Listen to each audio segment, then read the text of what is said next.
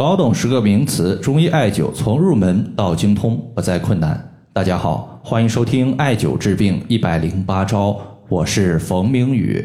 有一位朋友他给我的微信留言说：“冯明宇老师，引火归元是什么意思？应该怎么做呢？”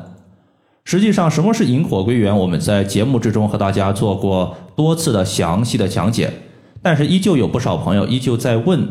那么今天呢，我们就针对中医和艾灸的一个些常用的名词，和大家做一个简单的讲解和剖析。希望大家呢，可以对于中医艾灸从入门有一个非常好的了解。首先，我们先说穴位。穴位它指的就是人体身上有着特殊感觉的点，这些特殊的点通过不同的刺激方法，比如说按揉、针灸、拔罐、艾灸刺激，可以调节不同的病症。后来呢，人们就把这些点归纳起来，并且起了名字。这时候就诞生了不同的穴位。第二个叫做经络，经络的概念很多朋友经常搞错。实际上，经络它包括两大部分，一个叫做经脉，第二个叫做络脉。经脉呢，其实就是十二经脉加上奇经八脉，一共是二十条。其中呢，奇经八脉之中最为重要的就是任脉和督脉。督脉它的位置循行于人体的背部脊柱，而任脉循行于督脉的正前方的腹部。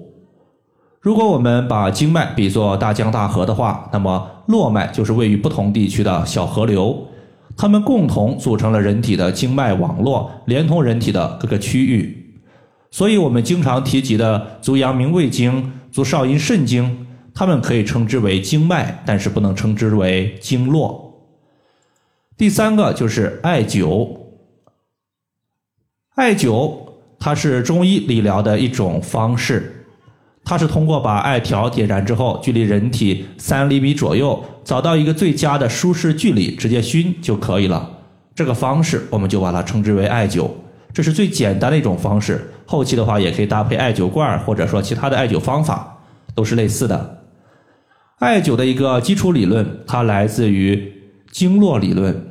其实和我们的按揉、针灸、刮痧、拔罐都是一样的，都是通过穴位刺激来调节身体的不同病症。所以说，可以艾灸的穴位，大多数都是可以用上述的针灸或者是刮痧的。反之也是一样的。第四个就是壮，壮它是一个计量的数字，比如说艾灸一壮、三壮、五壮、七壮。一状它就是用一个艾绒做成一个圆柱的状物，最常见的就是麦粒灸和隔姜灸，而手持艾条艾灸一般是不用撞这个计量数字单位的。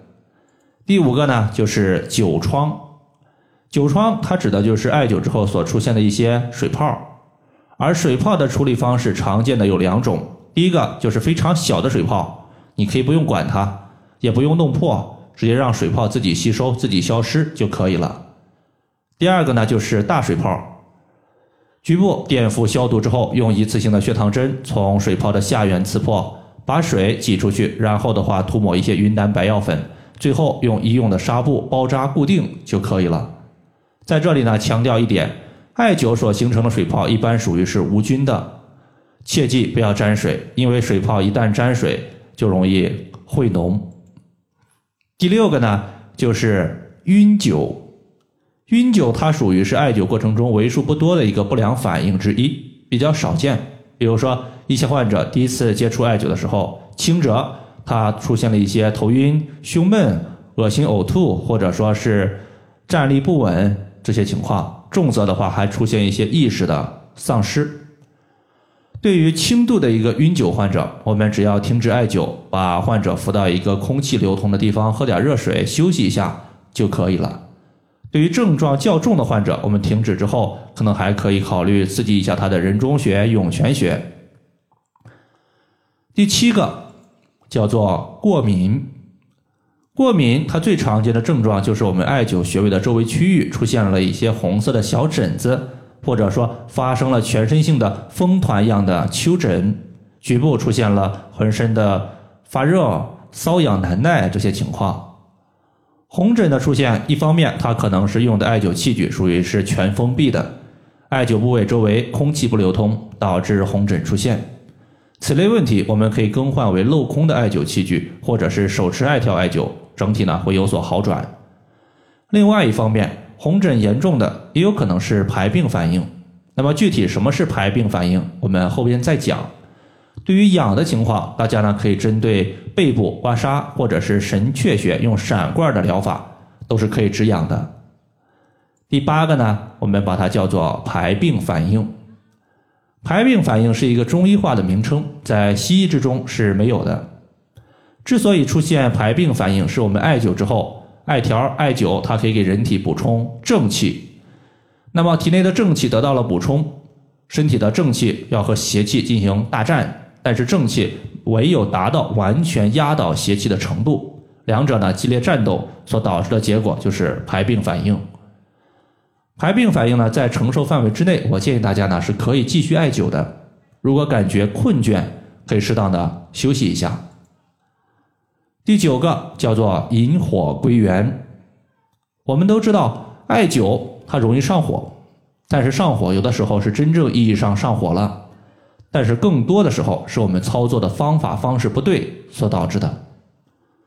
而引火归元其实就是把上半身的火气引导下来，毕竟上半身容易上火，下半身尤其是足部容易寒凉，所以当火气下来之后，既可以避免上半身的上火，又可以温煦我们的足部，可以说是一举两得。具体的操作方法就是当天我们艾灸的最后一个穴位，单独艾灸下肢的穴位，比如说单独艾灸足三里穴或者是涌泉穴，它们都可以起到引火归元的效果。最后一个呢，我们说的就是上火。上火怎么办呢？有人说用引火归元呢，但其实呢，引火归元它主要是以预防上火为主。如果已经上火了，我们用引火归元还有没有用呢？实际上也是有用的，只是说它效果来的会比较慢。如果想来的快一些，怎么办？第一个方法，背部刮痧或者是在大椎穴点刺放血。第二个，晚上足浴泡脚，水的高度漫过脚踝，并且足浴之后闭着眼睛做三到五分钟的金鸡独立。记住，是闭着眼睛做金鸡独立，单次你可能能坚持十几秒，这就很好了。连续不断的、持续的做三到五分钟就行了。以上的话就是我们今天所要分享的主要内容。如果大家还有所不明白的，可以关注我的公众账号“冯明宇艾灸”，姓冯的冯，名字的名，下雨的雨。感谢大家的收听，我们下期节目再见。